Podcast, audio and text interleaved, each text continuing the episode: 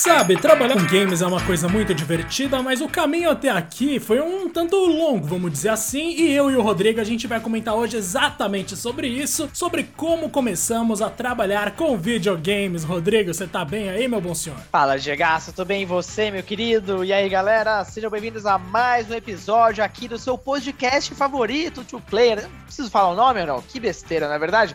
É o seguinte, a gente se reprirola aqui às terças e sextas no seu agregador de preferência.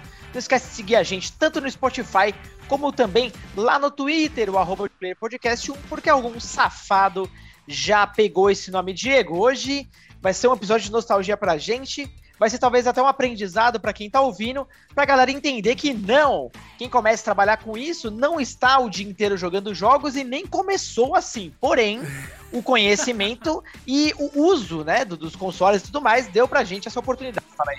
Com certeza, meu querido. Inclusive, a, nossa, eu comecei a pensar nisso esses dias aí, né? De como é fundamental você tá dentro desse mercado, algum, dentro desse, dessa, não desse mercado, mas dentro dessa lógica de consumo da cultura pop dos jogos há muito tempo para conseguir se encaixar. Vamos pra dizer caramba. assim, velho, se eu não tivesse jogado um Mega Drive quando era criança e se depois disso eu não tivesse tido outros videogames ou pelo menos um PC para jogar ali um Dota, um LoL, alguma coisa do tipo, eu com certeza não conseguiria trabalhar com isso de forma alguma porque me faltaria bagagem. Então, Rodrigo, vamos começar por esse tópico. Quão importante Bora. é ter bagagem? Mano, para mim é fundamental. Da mesma maneira que um jornalista esportivo, claro que existem exceções, né? O Celso Zelt, que era meu professor lá na Casper Libero, por exemplo, ele chegou a trabalhar com jornalismo de esporte sem ter gostado tanto assim de futebol no passado. É uma coisa bem específica. Mas, mano, nos jogos, ou você jogou a vida inteira alguma coisa, ou você vai estar tá muito para trás do resto na hora que pedirem para você falar sobre as suas referências, suas preferências, esse tipo de coisa. Sendo que no nosso caso, que trabalha com isso, é importante pra caramba ter opinião sobre assuntos inúteis, né, Rodrigo? Cara, é bem isso. E eu acho que um ponto que pesa mais ainda é que o gamer ele é muito apaixonado, né, Diego? O, o gamer ele é emocionado, né? Vamos dizer assim. Então ele percebe na hora quando uma pessoa manja do que ela tá falando. E ela é muito crítica sobre isso. A maioria das pessoas que eu vejo assim mandando feedback e tal, são pessoas que não aceitam que aquela pessoa que só jogou um joguinho no passado e que até às vezes fala isso publicamente, seja aquela que vai estar passando profissionalmente a informação que ele quer. Então tem esse ponto, né? É, eu acho que é uma exigência quase até do nosso meio, ainda que nem sempre isso seja verdade, porém. Uh, nós temos aí um público muito cativo, né, Diego? Eu acho que talvez até a gente não tenha percebido, mas no passado a gente já foi isso aí também. Eu, particularmente, ficava incomodado quando alguém mandava uma gafe, tipo, bizarra e você via claramente que a pessoa não era daquele meio. Não sei se Cara, você já sentiu isso também. Eu não senti isso, porque como você bem sabe, eu não era de consumir muito. Para mim, site de jogo ou canais do YouTube sobre jogos só serviam para uma coisa, código. Então, uhum. eu acessava para pegar código de GTA por anos. Eu achei que o IGN lá de fora, o maior site de videogames do mundo, da história, era só pra gente pegar código de joguinho. Então, assim, é bizarro, tá ligado?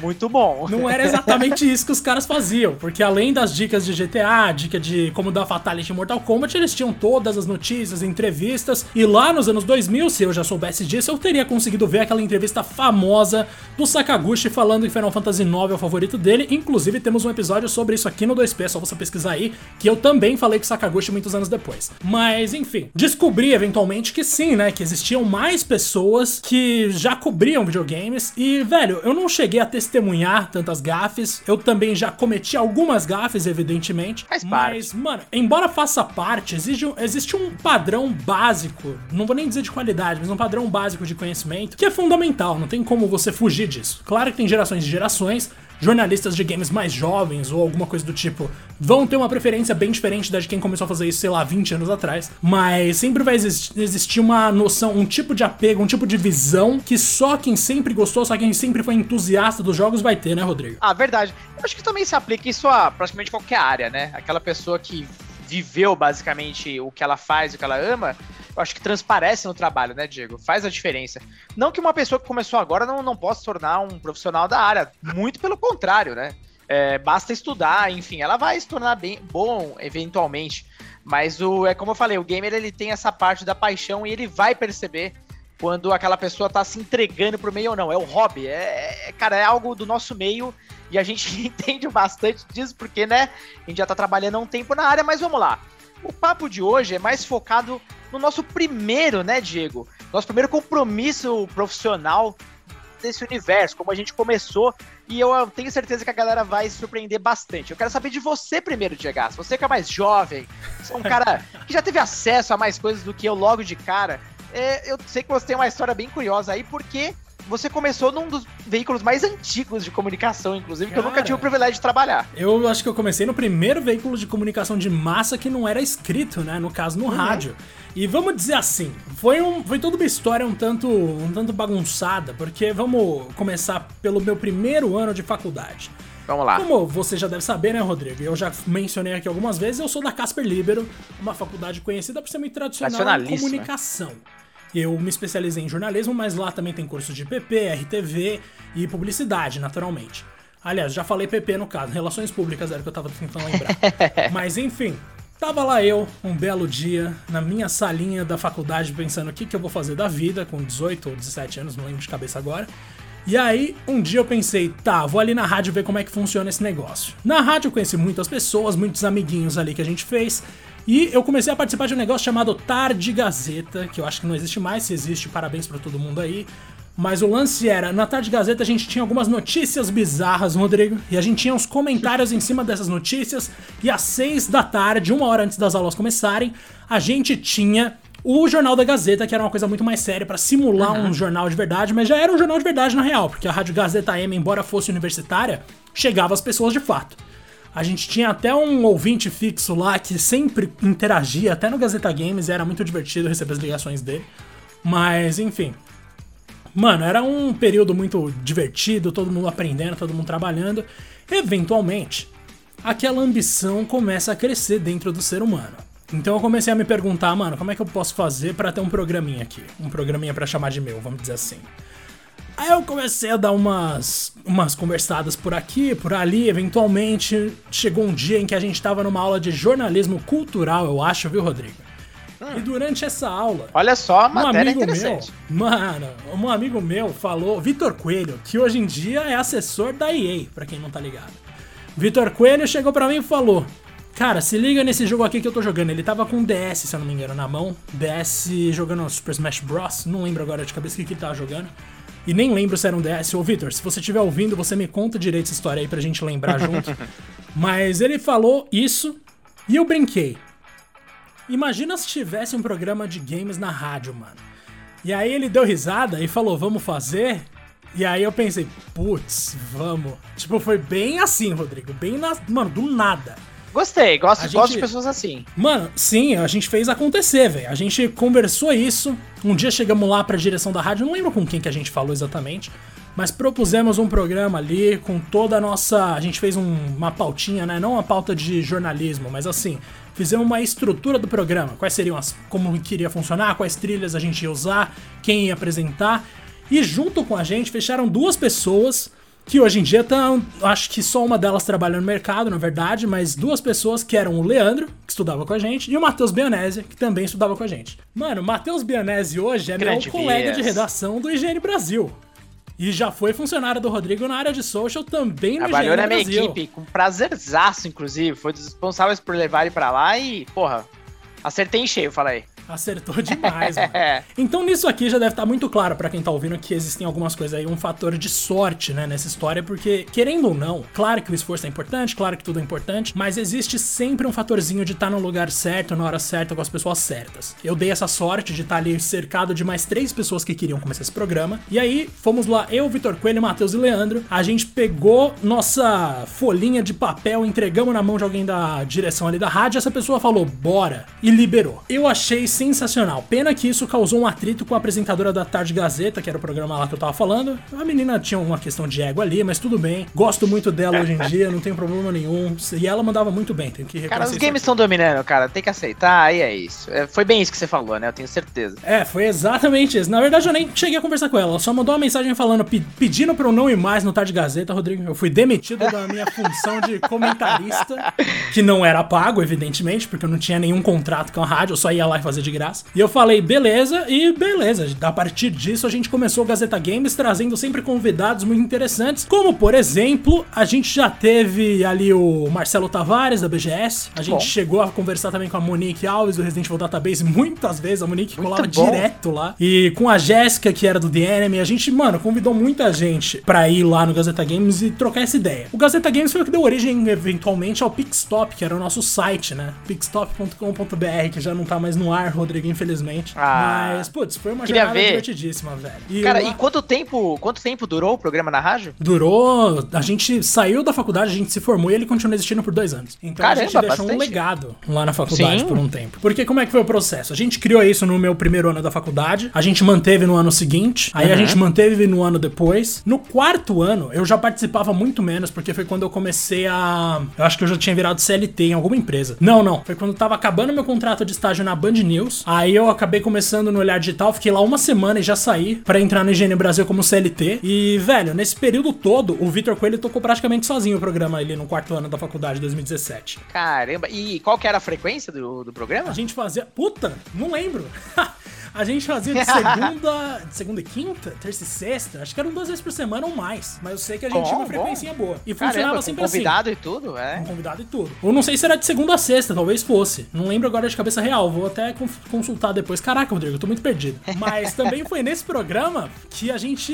que eu conheci Carolina Costa, que viria trabalhar no Brasil, aí? viria se tornar uma apresentadora do Daily Fix, que ela também foi uma das convidadas ali. Carol, que eu já contei a história aqui quando ela tava no nosso episódio com ela, né? Ouçam também esse episódio episódio com ela. Ela era muito tímida, mano. A gente conversando e ela falando: não, não, não, não quero aparecer, não. Não vou falar no microfone, não, pô. E aí eu falando: não, vai sim, pô, vamos aí. E beleza, eventualmente Carol também entrou no mercado de vez, assim. Ela tava no E-Games da Rede TV. Legal. Né? Lembro, lembro disso aí também. E aí, mano, qual que foi a questão? Na, no Gazeta Games, a gente fez lá o programa que nem eu falei por muito tempo. Quando o Pixstop surgiu, eu foquei mais no site, o Victor ficou com o programa de rádio. Mas nesse meio tempo, a gente chamou a atenção de uma galera importante. E aí que entra uma questão que talvez vá ajudar todo mundo que quer trabalhar com isso um dia. Quando você tem uma maneira de expor o seu trabalho por aí, seja uma página de portfólio, seja um canal de rádio, um podcast, um canal do YouTube, qualquer coisa do tipo, algumas empresas vão te ver se você estiver juntando uma audiência, estiver garantindo o um mínimo de credibilidade ou de público. E no meu caso, a gente tinha um contato muito próximo com o Fábio Santana da Capcom, então Sim. a gente conversava com ele direto, né? Ele trabalha pra Capcom mesmo, ele é o representante da Capcom no Brasil. E a gente também tinha um contato legal com o Cadu, da Bandai Namco. A gente falava com o pessoal que era do meio, tá ligado? Com o Vitor da Rosa Reis, que atende a Ubisoft. E como a gente começou a ter esse contato, a gente recebeu uns conteúdos interessantes. O meu primeiro jogo gratuito com base em assessoria foi por causa do programa de rádio, cara. Foi Resident Evil Revelations 2. Oh, começou bem, hein? Recebi da Capcom, mano. Fiquei feliz.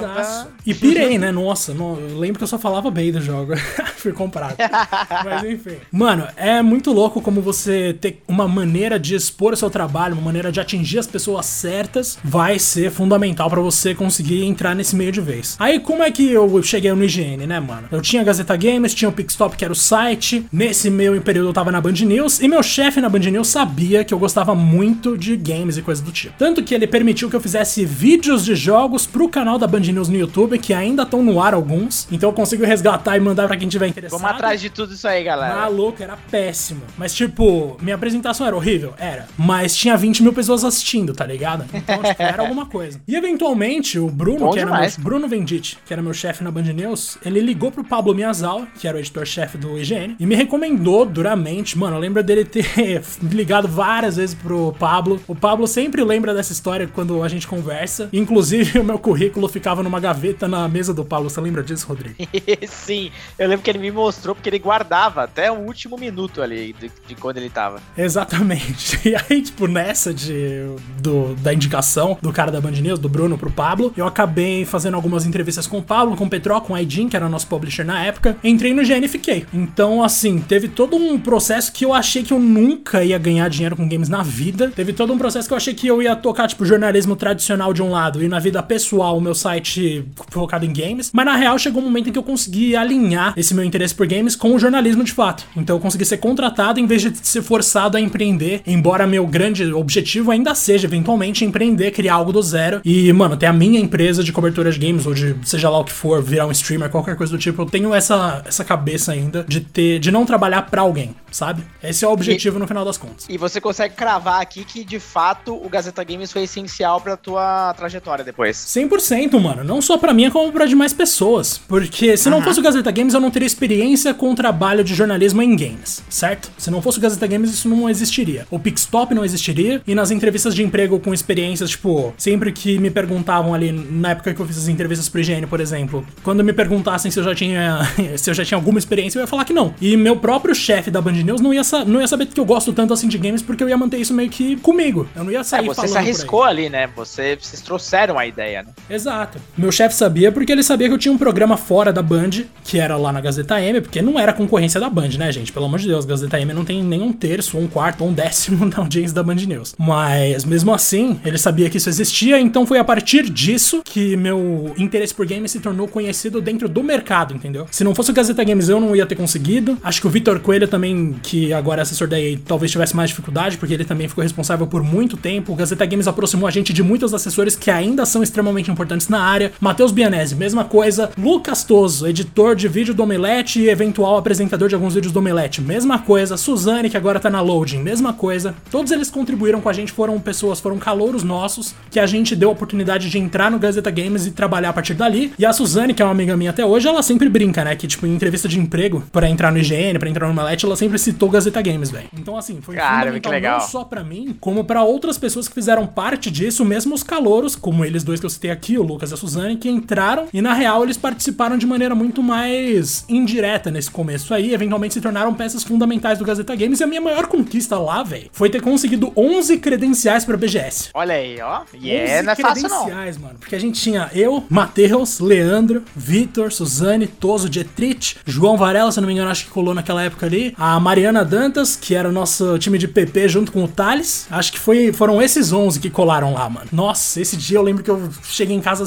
feliz demais. Porque não era só eu que tava me dando bem. Eu tava vendo o bagulho acontecer para mais pessoas, tá ligado? Isso para mim. Isso é gostoso tem... demais, né? Sim, Ver o projeto crescendo. Tem... Cara, não tem nada que se compare a isso. Talvez por isso que eu tenha tanto interesse em empreender, não só trabalhar, tipo, não só ser funcionário pro resto da vida, tá ligado? Cara, é, é interessante porque as pessoas vão perceber que nossas histórias têm muitas coisas em comum, incluindo essa essa vontade de, de vir já com a ideia, não ficar esperando ninguém, né? Apresentar e executar muito bem. Você quer acrescentar mais alguma coisa ainda da Gazeta? Mano, manda ver aí agora que eu acho que eu já falei demais. não, pelo contrário, gostoso pra caramba de ouvir essas histórias. Eu adoro, eu adoro descobrir a origem de cada um. O minha origem, bom, ela foi um pouco um pouco antes aí. pra, pra, vamos pra deixar claro, bem... vamos deixar claro. Eu comecei em 2014. Eu comecei Percebam. há seis anos. Sete. é, vai fazer sete. Perceba. Essa minha história vai culminar depois do meu primeiro trabalho em 2005. Mas eu vou chegar lá. Eu sempre fui um cara muito apaixonado por comunidades, em criar comunidades principalmente. Isso eu tô falando mais de fóruns, né? Antes das redes sociais, os fóruns eram a maior fonte ali de contato entre as pessoas, de conhecer pessoas novas, de, de, de gostos iguais e tudo mais. Então, houve uma época de ouro ali, de 2000 a 2005, por ali, onde as comunidades estavam crescendo pra caramba. É, eu tive, nossa, vários fóruns diferentes. É, os mais marcantes que dá para falar aqui, em 2003, quando eu criei o Portal Sega, que era uma resposta ao fato do Outer Space, que era o fórum maior até, inclusive, que existe até hoje.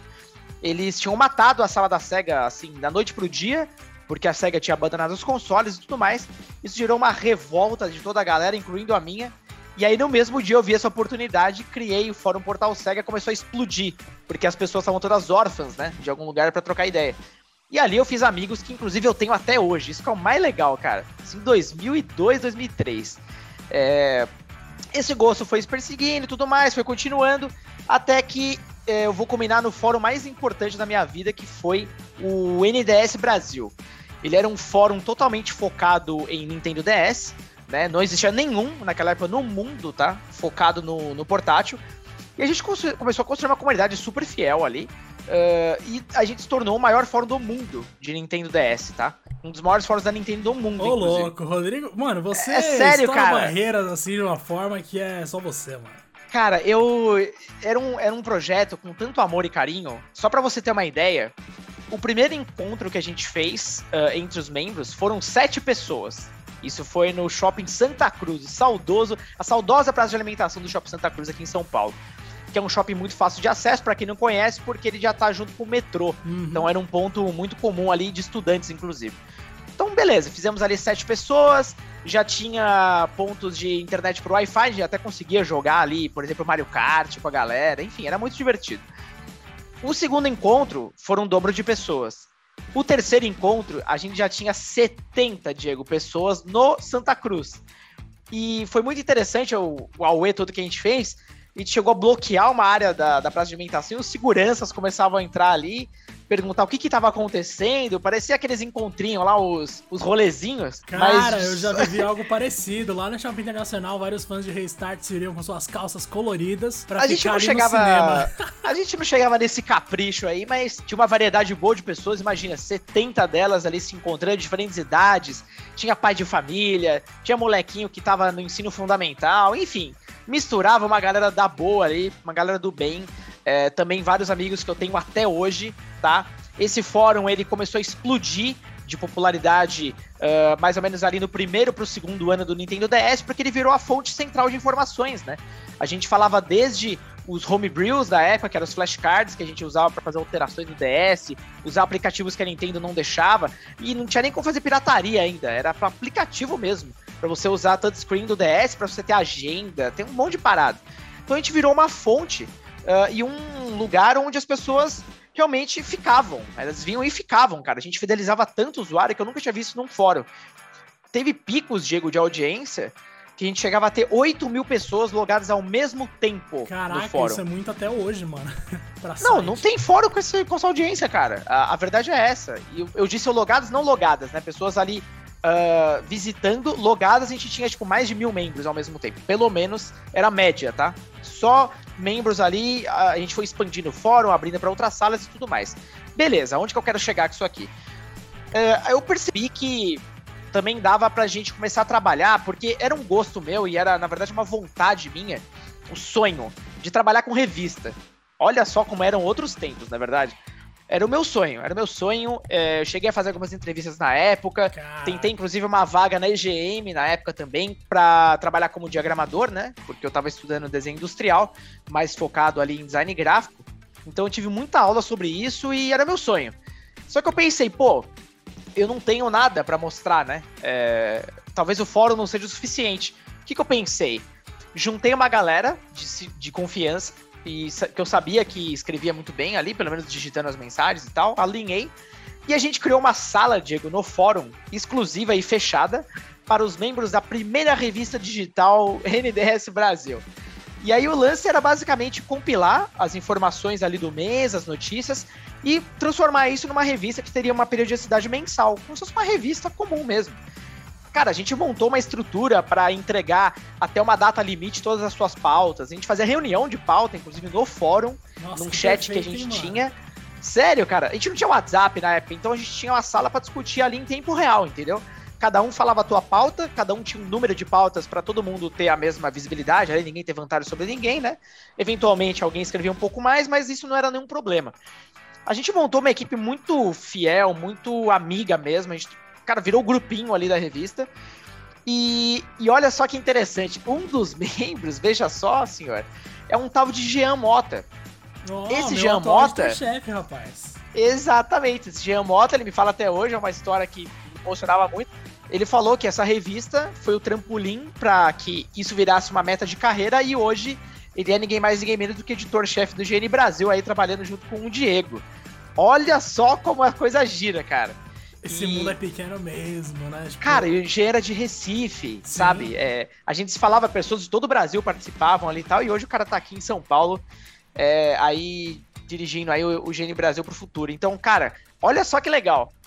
Mas beleza, a revista tava ali, começou a bombar, é, depois a gente fez um, olha só que palavra bonita, um rebrand da revista para que a gente abraçasse também o Nintendo Wii, né?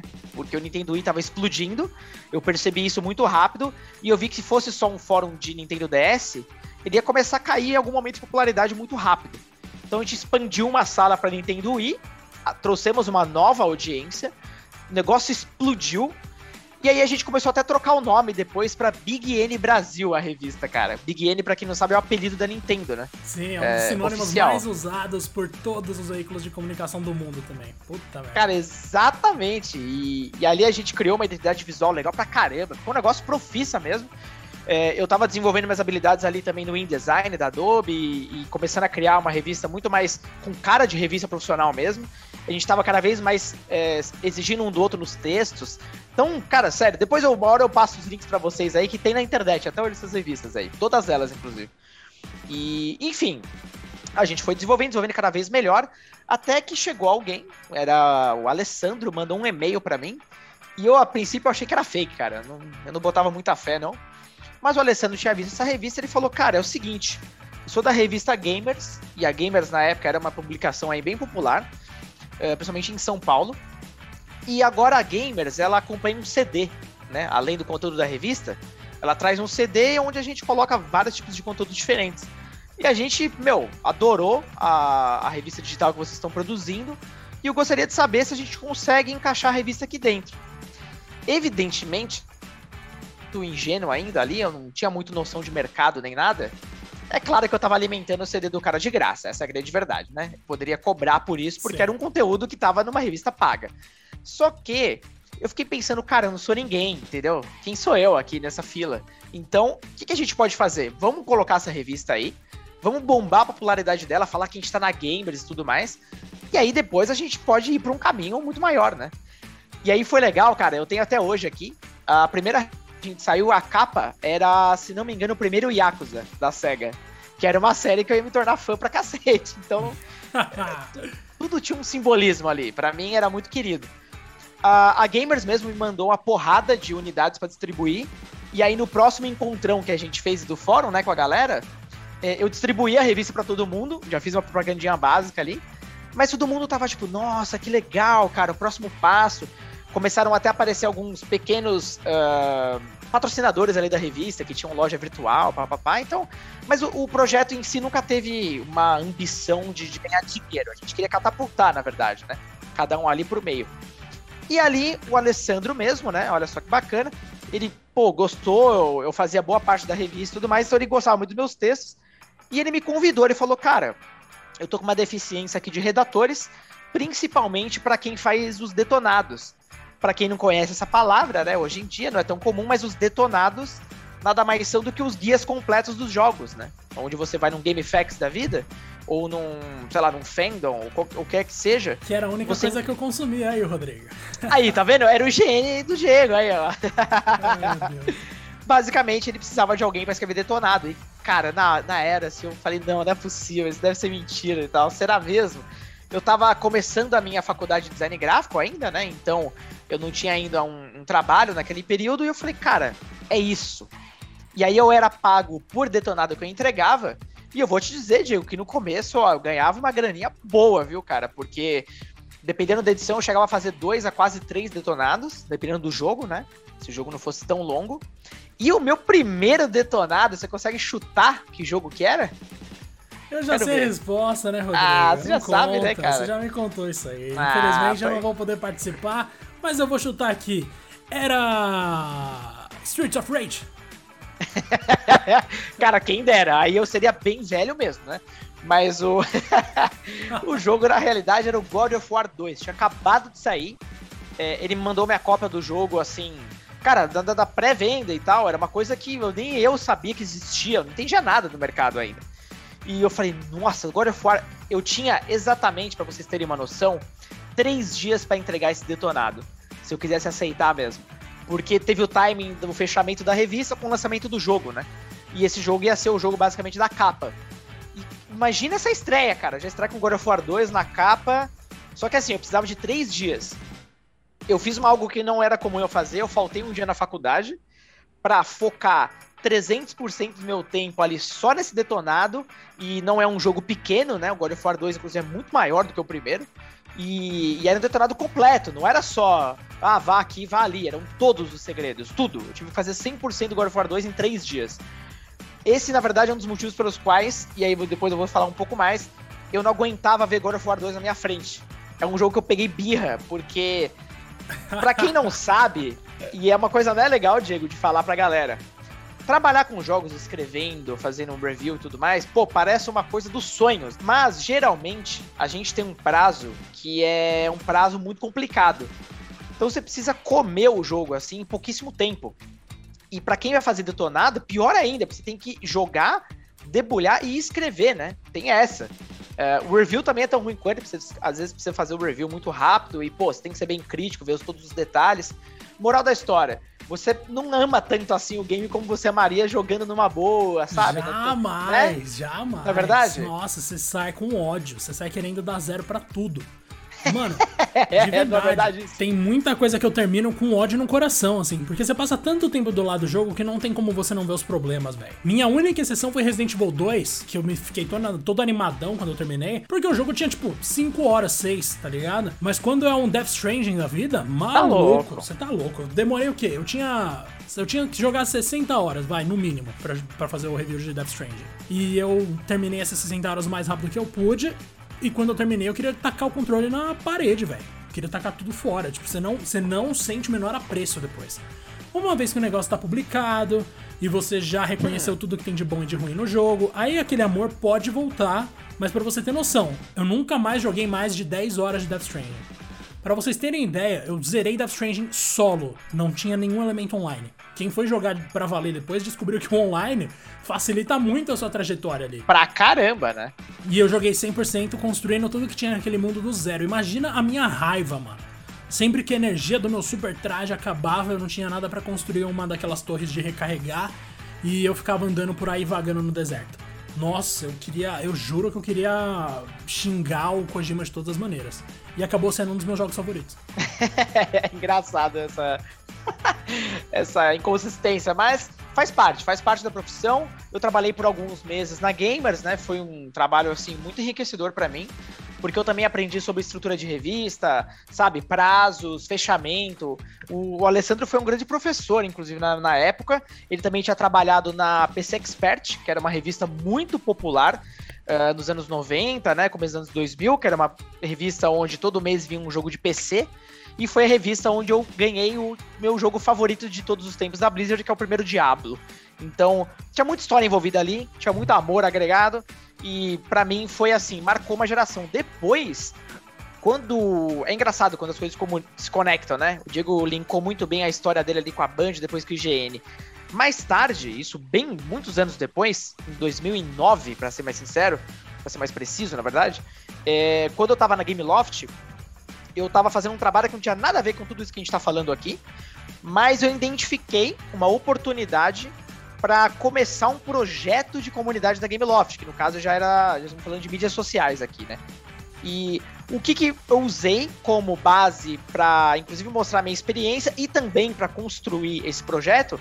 Justamente o meu fórum, o Nintendo DS Brasil, e claro, depois o meu trabalho com a revista, assim, todos os frutos que isso gerou, né? E eu mostrei um projeto envelopado para Gameloft com isso incluso. E foi isso que me garantiu.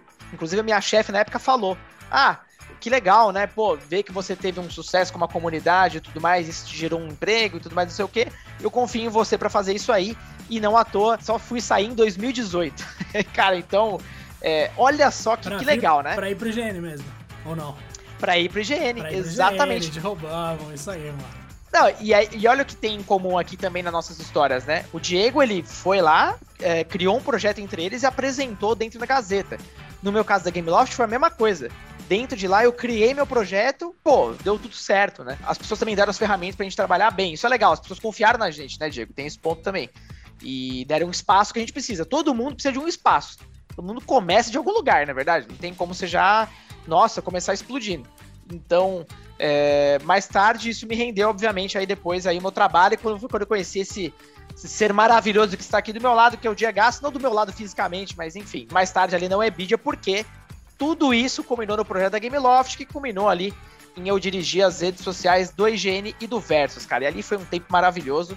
E a coisa continua hoje. Eu tô na Animo TV, uma plataforma de streaming, aprendendo um outro universo dos games. Isso que é o mais legal. É, nenhuma dessas passagens que eu tive foram exatamente a mesma coisa, né? Isso que é legal, Diego, também. Acho que para você mudou muito. Porque você foi de veículo em veículo, veículos completamente diferentes, até na forma de comunicar, né? E no meu caso, eu tive o lance da comunidade nos fóruns.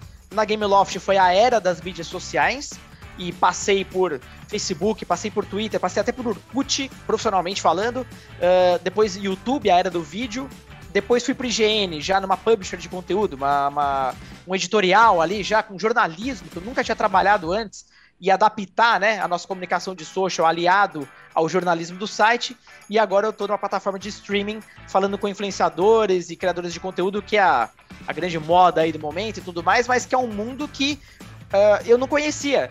E tudo isso que a gente tá falando em comum tem a ver o quê? Games. Então, olha só como é vasto esse mundo, né, cara? Demais, mano. Você foi por um lado completamente diferente agora nesses últimos anos, né? Afinal, a gente tá falando aqui de um veículo. Na verdade, não é nem um veículo de comunicação. Você tá trabalhando numa plataforma de streaming, como você bem falou. Então, as, claro, né? A gente sempre fala de jornalismo de games quando você conversa com um jornalista de games, mas o fato é que você consegue trabalhar com isso de várias maneiras, até como pessoa formada em marketing, PP, de mil maneiras. Se você conhecer a pessoa certa, se você sabe o que você quer, se você conhece as marcas, se você sabe o que, está acontecendo no mercado, você vai conseguir chegar em algum lugar tendo o seu projeto pessoal como ponto de partida. Para mim, a maior lição que a gente teve na vida é essa, né, mano? Se você quer trabalhar com games, você tem que se expor. Se eu não tivesse mostrado para todo mundo que eu conhecia que eu gostava de games e queria trabalhar com isso nos trabalhos que eu tive, eles não saberiam e eu não receberia indicações. Ou mesmo se eu não fosse, se eu fosse uma pessoa mais desagradável, digamos assim, provavelmente as indicações não aconteceriam. Por exemplo, além do meu chefe da Band ter me indicado pro GN, a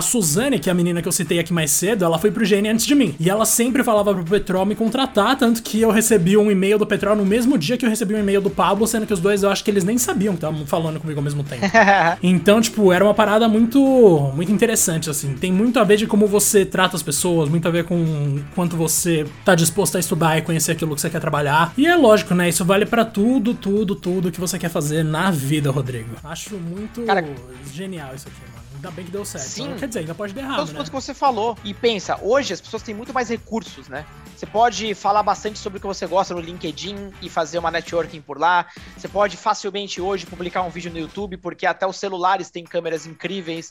É, você pode abrir um site pré-pronto, que você tem plataformas como WordPress ou Wix da vida, só para citar dois exemplos. Olha quanto recurso, né?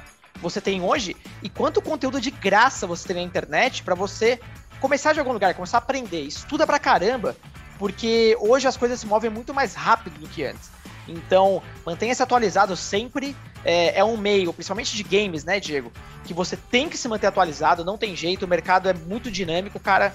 É, a gente pode entrar em, nossa, muitos e muitos verticais aqui. É mercado de mobile, console, PC, esportes.